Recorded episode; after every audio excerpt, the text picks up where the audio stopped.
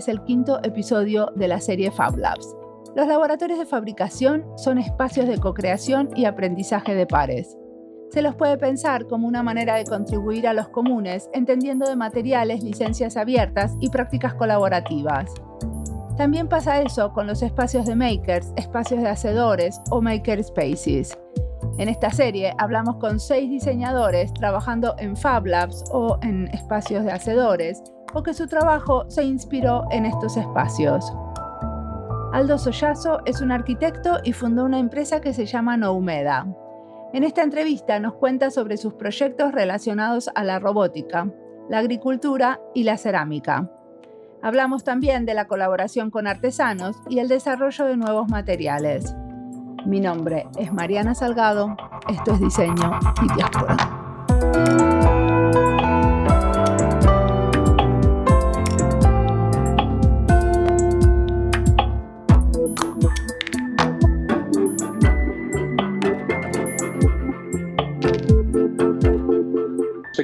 Gracias por uh, la invitación. Mi nombre es Aldo Solazzo y me ocupo de tecnología eh, en conexión con la sostenibilidad.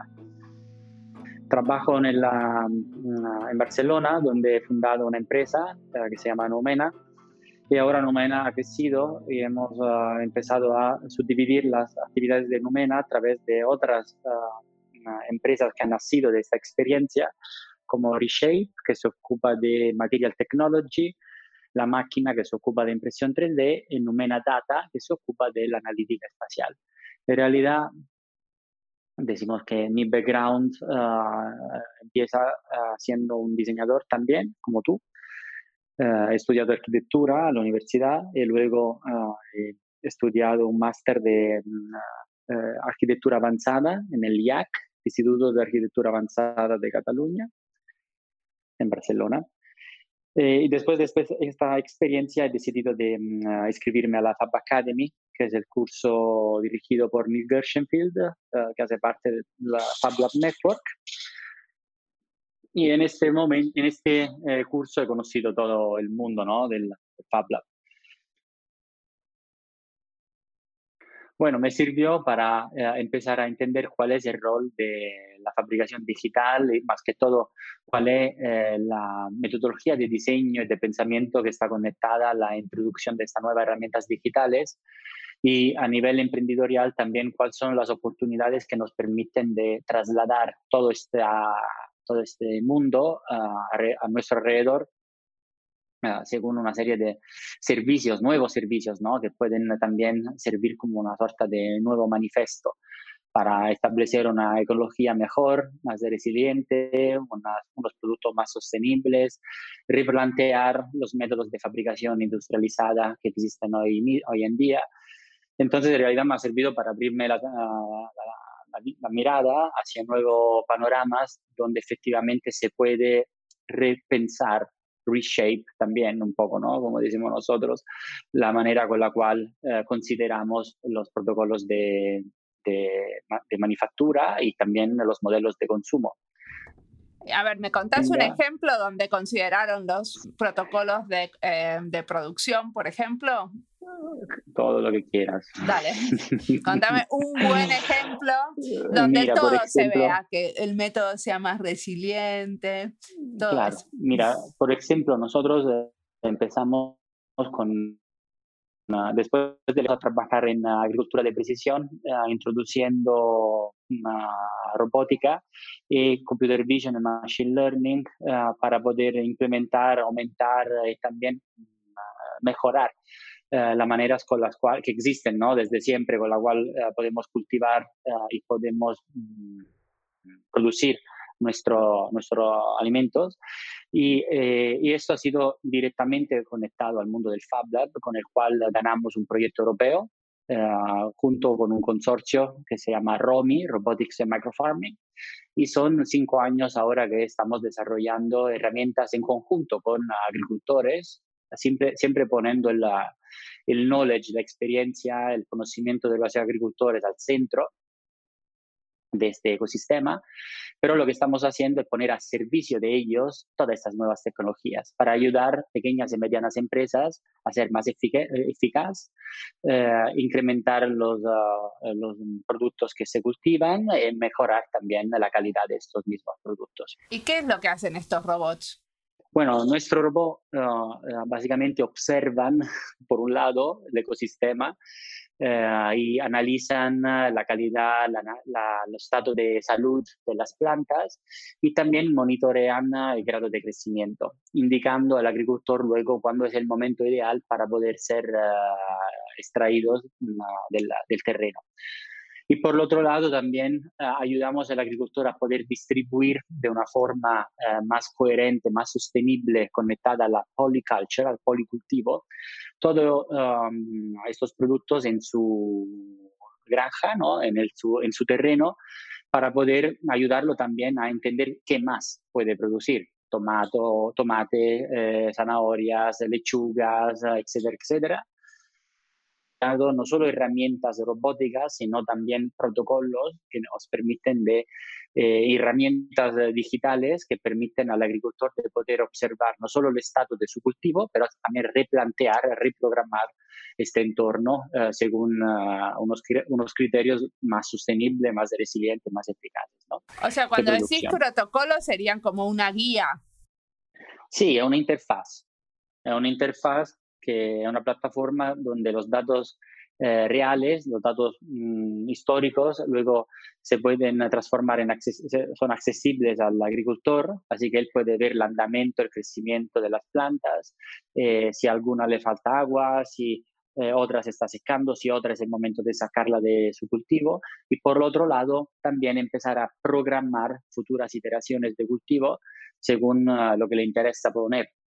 Así que el, algoritmo también le puede decir, mira, podrías poner dos tomate, dos zanahorias, dos lechugas y así sería más o menos el, la, el ganado al final, ¿no? El yield se llama. Y ustedes también estudian cómo, cómo, los agricultores eh, interaccionan con estos robots, supongo. Claro, nosotros, e, esa es la base.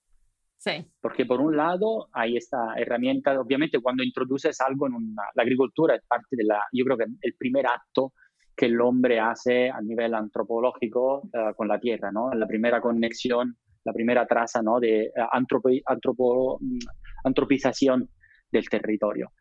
Eh, así que estamos hablando de algo uh, que está in, más que consolidado. Antropización del territorio es cuando el humano llega al territorio. La antropización del territorio, uh, decimos que según uh, Harari, por ejemplo, la agricultura, el momento, el primer momento de, de cultivar, en realidad uh, se transforma en el primer acto de antropización del terreno, del, de la natura. Significa básicamente que tú vas a convertir la natura hacia un programa que está establecido para el hombre. ¿Ok? Y aquí hablamos de la historia de la humanidad, hablamos de hace siglos y siglos y siglos atrás. Así que llegar en 2021 y decirle a un agricultor, mira, aquí está tu nueva tecnología, te vamos a explicar cómo se cultiva la tierra, no es tan sencillo, evidentemente. Bueno, no, porque de alguna manera debe haber un poco de fricción, porque ellos también tienen sus maneras y su conocimiento, ¿no? No, no, no creo que todos los agricultores abracen a los robots con los brazos, ¿no? Como, para nada, para nada. Ustedes trabajan en, ese, en esa relación, supongo para crear muy difícil, un poco de legitimidad al robot y para... Mira, en algunas personas te podrían decir que es un acto de formación y de educación, mm, pero cuidado porque es un acto de formación y educación de los dos. Por un lado, uh, del perfil tecnológico de nosotros, que vamos a enseñarle nuevas herramientas, pero por el otro lado, del agricultor que nos explica más a fondo, más en profundidad, efectivamente cuáles son los actos eh, esenciales, ¿no? de sus operaciones. Y nosotros tenemos que entender efectivamente que vamos a añadir un valor más a, a, este ciclo y lo tenemos que hacer de una forma compatible con la cultura, la historia y el conocimiento que eh, esos agricultores han desarrollado en el tiempo. Bueno, es muy parecido con el tema de la robótica a la medicina, ¿no? Por un lado, no queremos que los robots nos digan cuáles son nuestros problemas de salud y por otro lado, sí confiamos para hacer diagnósticos. Eh, parece que los robots se están equivocando bastante menos que los médicos. Claro, hay, un valor añadido cuando se crea una interacción entre estos dos mundos. No puede existir uno solo, separado del otro. Eh, el grado de interacción es donde nosotros vamos efectivamente a desarrollar nuestro proyecto al final. O entender cuál es el límite de, de un ámbito respecto al otro y cómo esto se pueden encontrar. Y te lo digo que esto, Mariana, eh, estabas haciendo el ejemplo de la, de la, de la medicina, pero también te puedo hacer el ejemplo de la artesanía. Entonces, con la otra empresa que tenemos, si te acuerdas, te estaba explicando, tenemos tres empresas ahora bajo del grupo de Numena. Con la máquina, nosotros estamos reconfigurando los procesos de manufactura, eh, entendiendo que efectivamente podemos establecer una nueva artesanía digital que nos permita, pero, de trabajar a una escala industrial. Para nosotros, la industria es un punto de referencia, porque la industria, de todos modos, como la agricultura también en el arco de dos siglos, ha, ha mejorado, optimizado, ha eh, reducido eh, también lo que son eh, bueno, los recursos ¿no? al mínimo de lo que necesita, pero también sabemos perfectamente que es un mundo que por el otro lado también es responsable de un gran nivel de contaminación que ahora mismo estamos mirando, ¿no? Así que, mm, como siempre te decía, todas las actividades de, nuestra, de nuestro grupo de Numena están conectados a la introducción de nuevas prácticas sostenibles que puedan efectivamente replantear la manera con la cual hacemos las cosas. Y con las máquinas, no, con la máquina nosotros replanteamos cómo mm, fabricamos y cómo podemos introducir en el percurso digital de manufactura el conocimiento de la artesanía que eh, nos hemos dejado atrás con la transformación industrial. O sea que acá colaboran, en vez de con agricultores, con artesanos, y son los artesanos los que eh, tienen esas máquinas o cómo es, cómo sucede la colaboración? Los artesanos son lo que nos dan uh, un senso de, nos ayudan a entender la sensibilidad del material y eh, sus límites, sus posibilidades y por otro lado con nuestras máquinas uh, nosotros lo que hacemos es programar estos materiales eh, los, los, procesos de diseño um, y de producción para que toda esta artesanía traducirse a una escala industrial pero una escala industrial que mm, ve un pasaje from mass production, a la producción de masa, a la mass customization, eh, a la customización de masa. Nosotros creemos que no es verdad que cada producto tiene que ser uh, idéntico al otro, uh, que en la variación efectivamente hay también la, uh, la, mm, el valor añadido que identifica la identidad individual de cada singular elemento y pieza y en este valor añadido también podemos introducir la personalización, la customización, ¿no? la identidad también uh, de, la, de, quien lo fabrica y de quien lo recibe. ¿no? ¿Estás de acuerdo? Tú como diseñadora. Perfecto. Pero los artesanos no tienen miedo que le saques el, el trabajo. No, nosotros estamos creando un nuevo trabajo. Estamos creando un nuevo trabajo para donde, ahí donde en realidad ellos estaban perdiendo territorio, ¿no?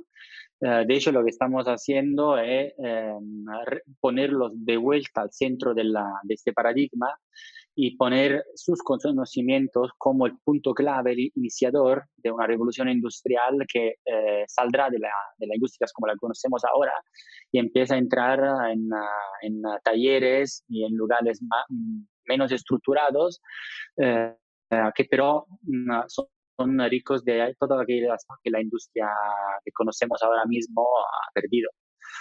Y, con esto te quiero decir que bajando mm, a este, a este otro entorno, o decimos trasladándose a este nuevo entorno, es posible también mm, introducir prácticas más sostenibles, ¿no?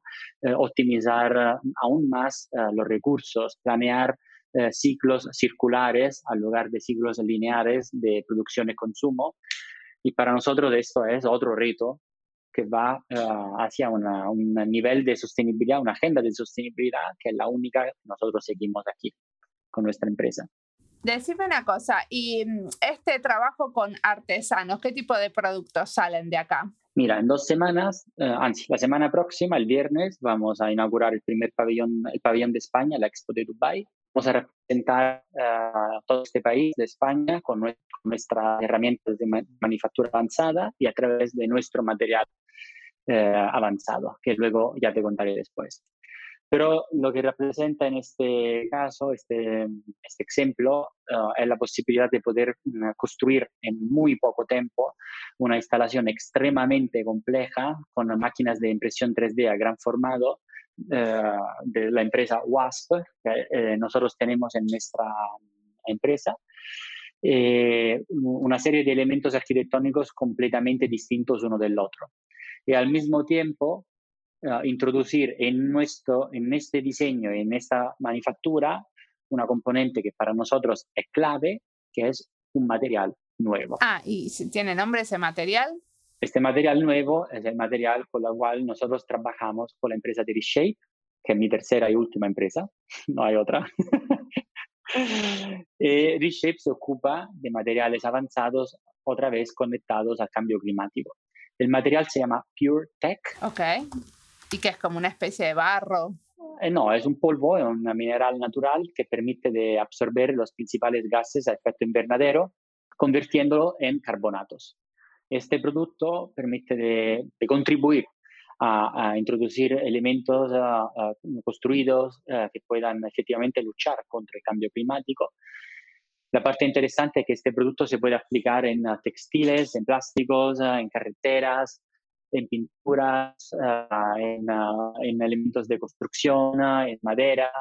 Uh, y tenemos un reto enorme por delante, que es cómo efectivamente pasar de una invención, de un invento, a un invento que sea compatible con la industria que existe hoy y represente también para esta industria una nueva oportunidad de ser efectivamente eficaz. Como del invento a la innovación sería, ¿no? Porque es que tiene que ver cómo, cómo se implementa y se inserta. Ma, mira, acabas de decir una cosa que yo siempre repito, ¿no? La, la diferencia entre el invento y la innovación. Sí. Para mí, la clave es esta, Mariana. El invento es algo que al final es difícilmente replicable eh, y, y también tiene un valor grande igual para el inventor, Mientras que la innovación es, una, es, una, es un proceso en el cual el valor de este, de este invento está reconocido por la sociedad.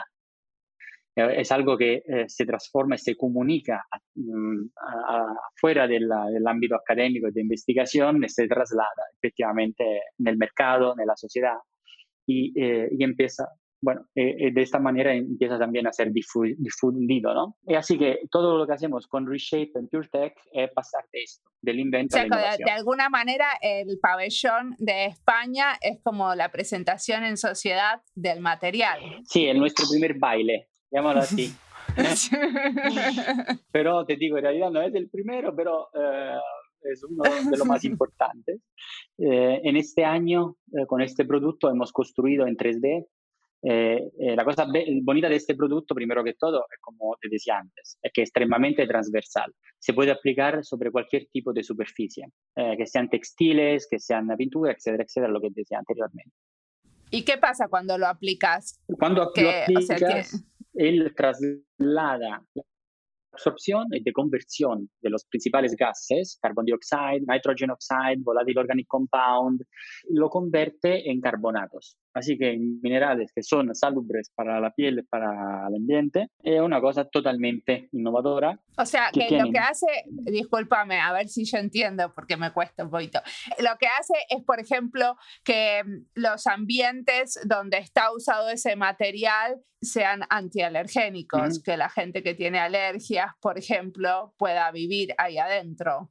Sí, y exacto, esté exacto. en mejores condiciones. Vale, sí, exacto, exacto. Básicamente lo que hace es que elimina eh, en un ambiente, elimina los principales gases a efecto invernadero y aumenta evidentemente la, el nivel de salud de estos espacios, bueno, rendiéndolo mucho más limpio, controlando también los niveles de humedad, y además, eh, por encima de todo esto, nuestro producto es antimicróbico y antiviral, viricida.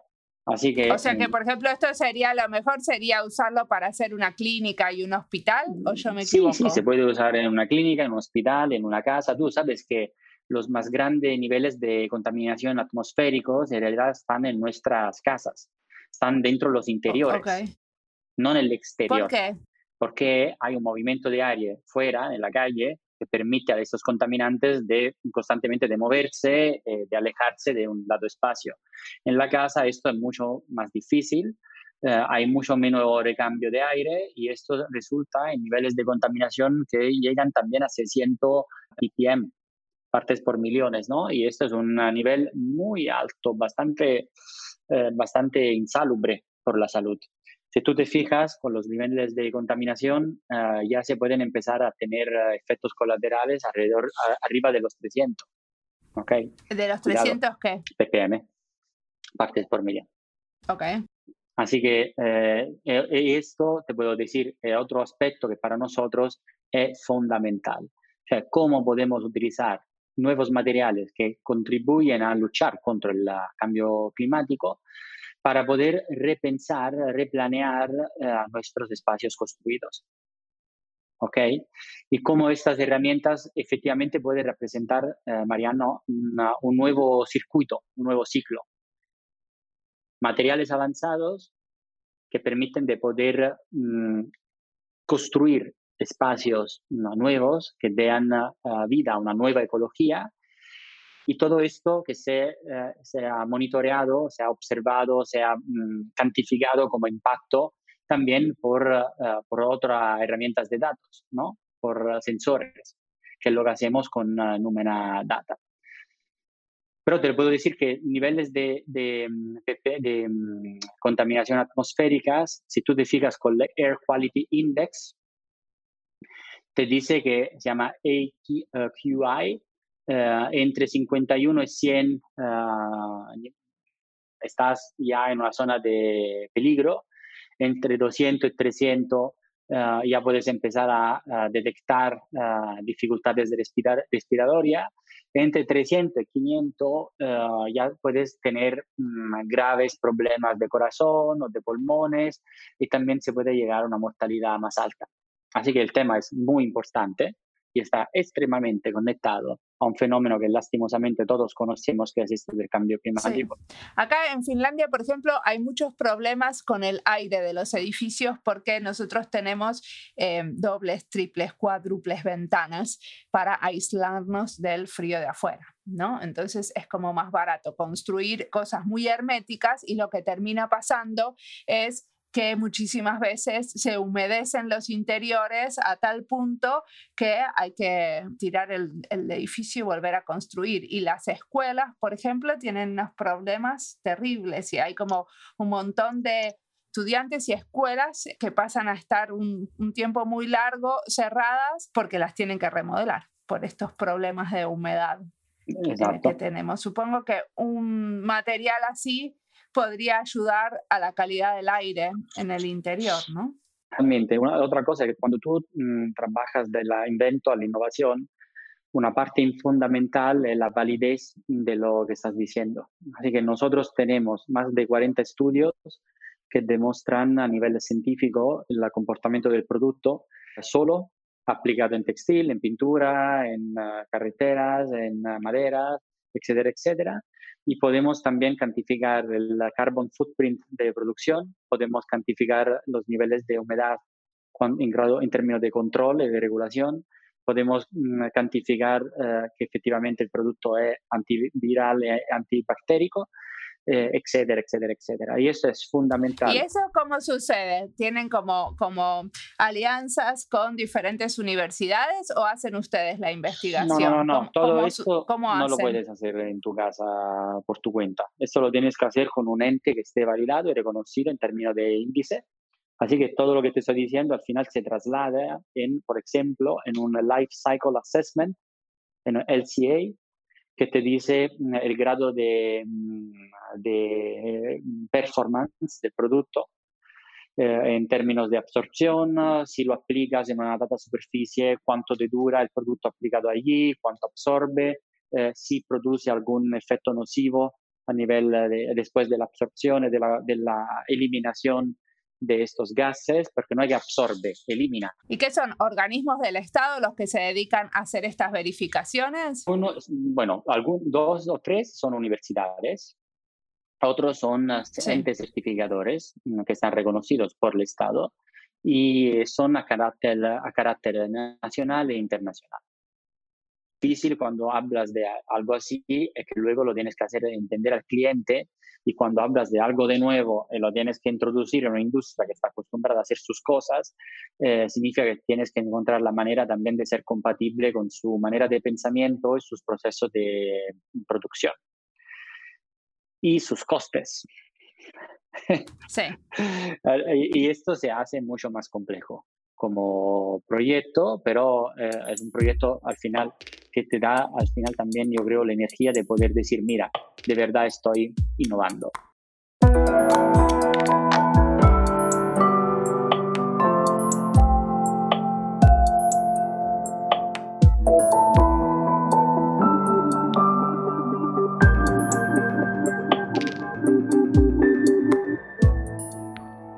Entrevista es parte de las listas Agricultura y Diseño, Fab Labs, España y Diseño, Diseño Sostenible.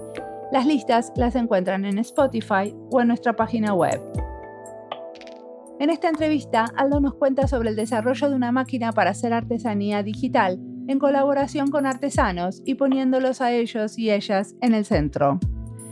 Ellos son los que entienden los límites y la sensibilidad del material, esto de codiseñar con un grupo, en este caso de artesanos, es algo que en este podcast hablamos muchísimo. En toda la serie, que trata de colaboración de diseñadores con comunidades indígenas, por ejemplo, estas relaciones están muy presentes.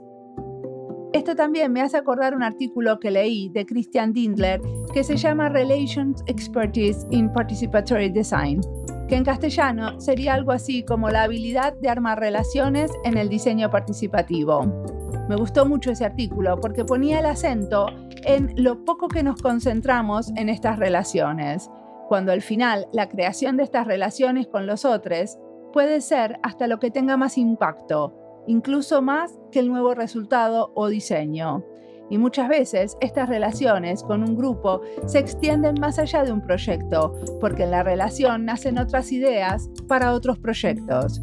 Sin embargo, como diseñadores, nuestro foco está en el objeto, en lo que hacemos juntos, no en esa relación, que es la que a veces sostiene que sigamos queriendo hacer cosas juntas. Sigamos escuchando a Aldo.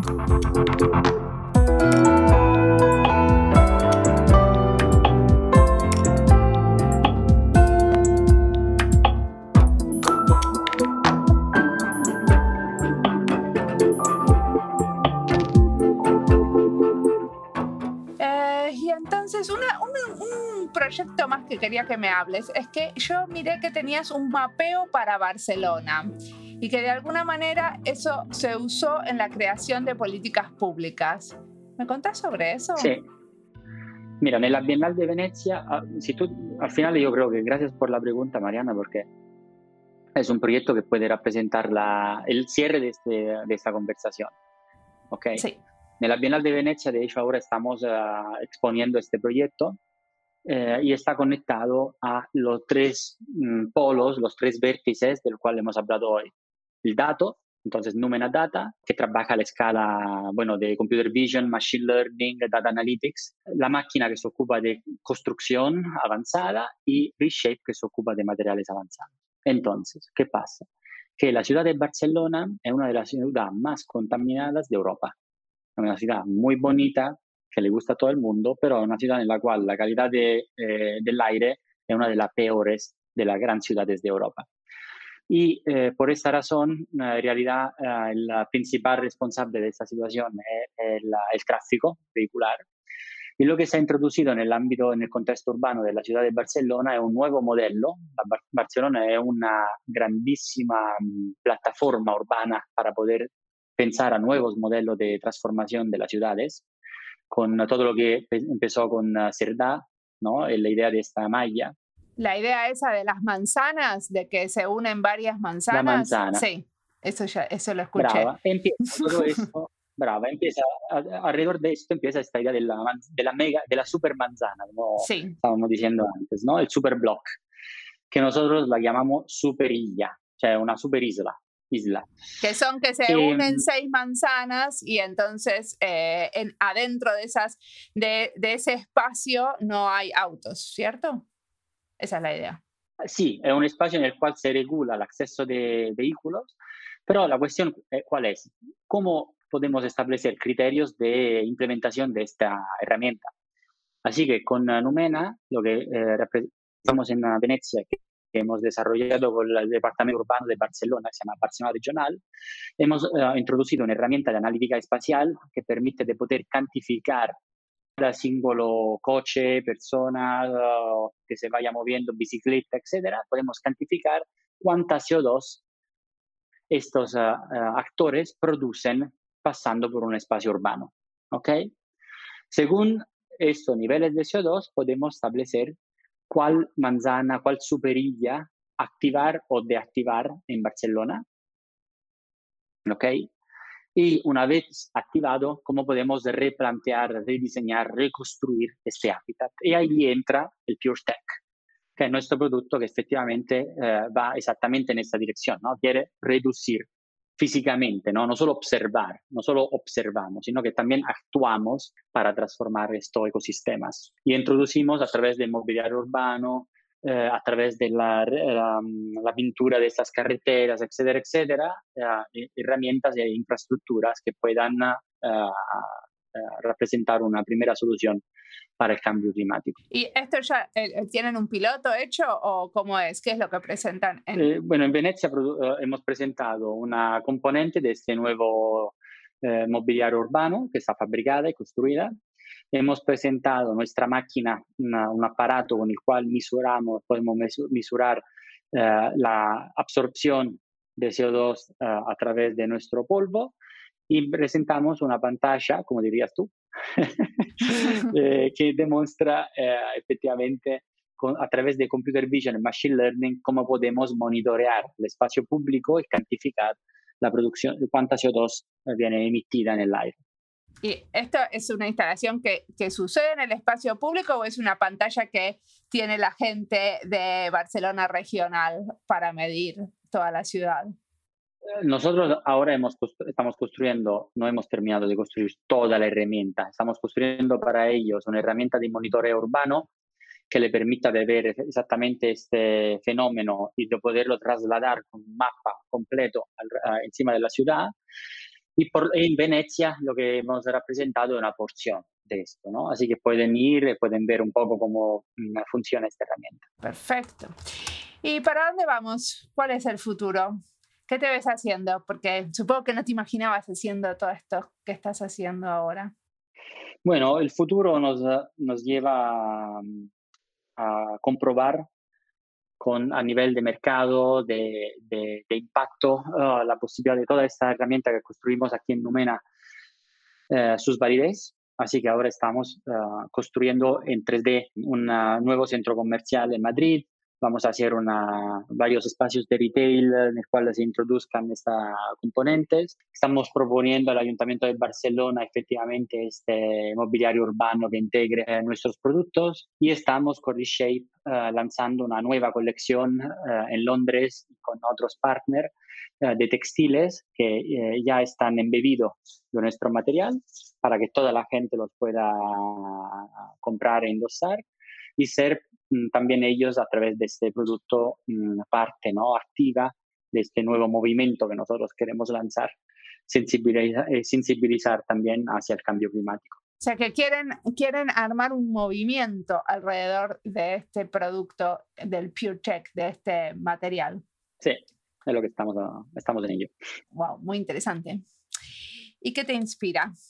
¿Qué estás leyendo, escuchando, mm, mirando? Eh, bueno, ahora mismo, si quieres saber qué, lo que estoy leyendo, es como una sorta de tortura, pero creo que también a nivel ético eh, es uh, importante. Eh, lo que hago normalmente es pasar de libros de Machine Learning y Computer Vision a libros que me hablen sobre la nueva ecología. Así que ahora mismo te puedo leer un poco de los libros mm, que van alternándose. ¿ok? A ver, dale. Eh, no necesito 25, ¿eh? Con un par que me digas estoy bien. Lo que estoy leyendo ahora mismo se llama The no sé cómo decirlo en inglés, pero La Tierra Inhabitable, The Unhabitable Earth, que es un libro de David Wallace, uh, un libro muy duro sobre el futuro del planeta uh, en los próximos años conectado al cambio climático. Acabo de leer mmm, también uh, un libro de Machine Learning y Computer Vision que habla más de la ética de estas nuevas herramientas, que se llama The Alignment Problem, es cómo alinear uh, los valores humanos, human values, en Machine Learning. Y un libro último que te digo, que a mí me ha encantado, eh, se llama Being Ecological, que es el padre también del libro Dark Ecology, que habrás escuchado seguramente.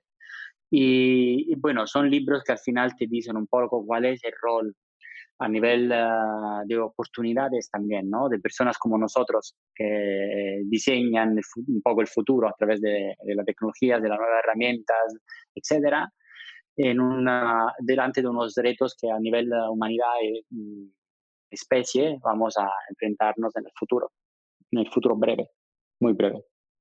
Y decime, ¿cuál es tu rol en, en todas estas empresas? Porque tenés muchas empresas y ah, supongo que harás muchas cosas muy diferentes, pero ¿cómo ves tu rol ahí? Eh, eh, de conectarlas, todas estas tecnologías. Uh, estoy haciendo un PhD en uh, Image Analytics for Strategic Planning. Sí. Y esto me ayuda seguramente a tener una visión más holística de cuál es el rol de estas herramientas en el futuro. Eh, y es lo que traslado luego como experiencia en, la, en, la, en las empresas que, que, dirijo aquí. ¿En ¿no? dónde haces el PhD? No lo hago solo. En, uh, con la Universidad del, del IAC, de la Swinburne University. Pero lo que te quiero decir es que también todas las actividades que desarrollamos aquí con nuestro grupo no la hago yo solo, por esto siempre no, hago de obviamente. nosotros. Sí, sí, sí, sí, por eso te preguntaba sobre tu rol, porque como, bueno, alguien que tiene tres empresas y, y se dedica a, a, entender cómo estas tres empresas colaboran y cómo todo funciona dentro de este ecosistema sustentable, eh, bueno, quería saber cuál era específicamente tu rol acá.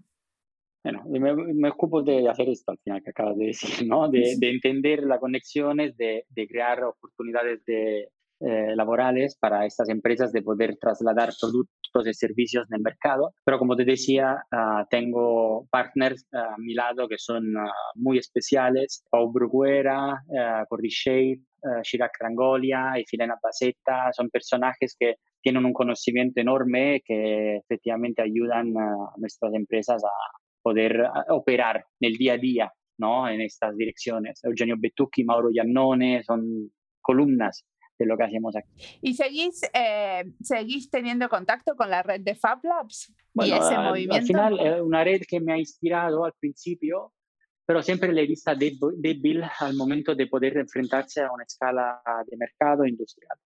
Siempre. Así que lo que, que, ha sido siempre mi reto con Reshape eh, ha sido entender cómo todo esto se podía trasladar en el mercado y es lo que creo hacemos cada día aquí con nuestra empresa. Sí. Bueno, muchísimas gracias por la entrevista. Gracias a ti por haberme invitado. Ha sido un placer hacer parte de, este, de esta conversación contigo.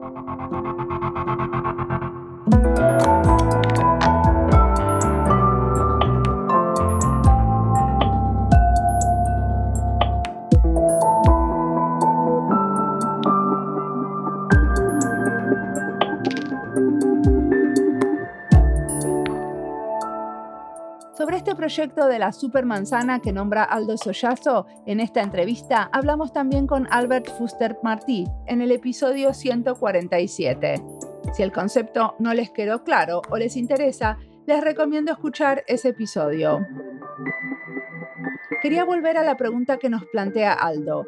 ¿Cómo podemos utilizar nuevos materiales que contribuyen a pensar el cambio climático? Me gustó porque no estamos hablando necesariamente de desarrollar nuevos materiales, sino de utilizarlos para pensar. Y muchas veces se trata de eso, de que el material nos cuenta cosas, propone nuevas prácticas o nos hace cambiar nuestras prácticas. Los materiales pueden ser educativos porque proponen maneras de cuidarlos y reciclarlos que nos alertan con respecto al futuro del planeta. La cerámica es uno de esos materiales. Una taza en cerámica no dura para siempre, hay que cuidarla y propone gestos y movimientos diferentes a un vaso de plástico o de cartón. Incluso está esa técnica japonesa tan conocida que repara las cosas en cerámica, haciéndolas muy visibles las grietas que tuvo, como una manera de mostrar su historia, de no borrar sus accidentes. Me resulta interesante la reflexión que viene de lo tangible, de los materiales, porque trabajo con visualizaciones, pero no con elementos y materiales concretos. Muchos de los que hago es digital y abstracto en el diseño de políticas públicas, pero me parece que llevarlo a un terreno más tangible ayudaría a abrir discusiones que no suceden ahora. Lo tangible y lo material facilita el diálogo, sobre todo en temas complejos y con muchas aristas y dimensiones. Por ahí podría haber una línea de exploración. Como siempre, la música del podcast es de Antonio Zimmerman. El diseño de sonido es de Andy Fechi. Este podcast está publicado con licencia creativa común con atribuciones. Esto fue Diseño y Diáspora. Pueden seguirnos en nuestras redes sociales en YouTube, Instagram y Twitter o visitar nuestra página web diseñoydiaspora.org. No olviden recomendarnos. Nos escuchamos en la próxima.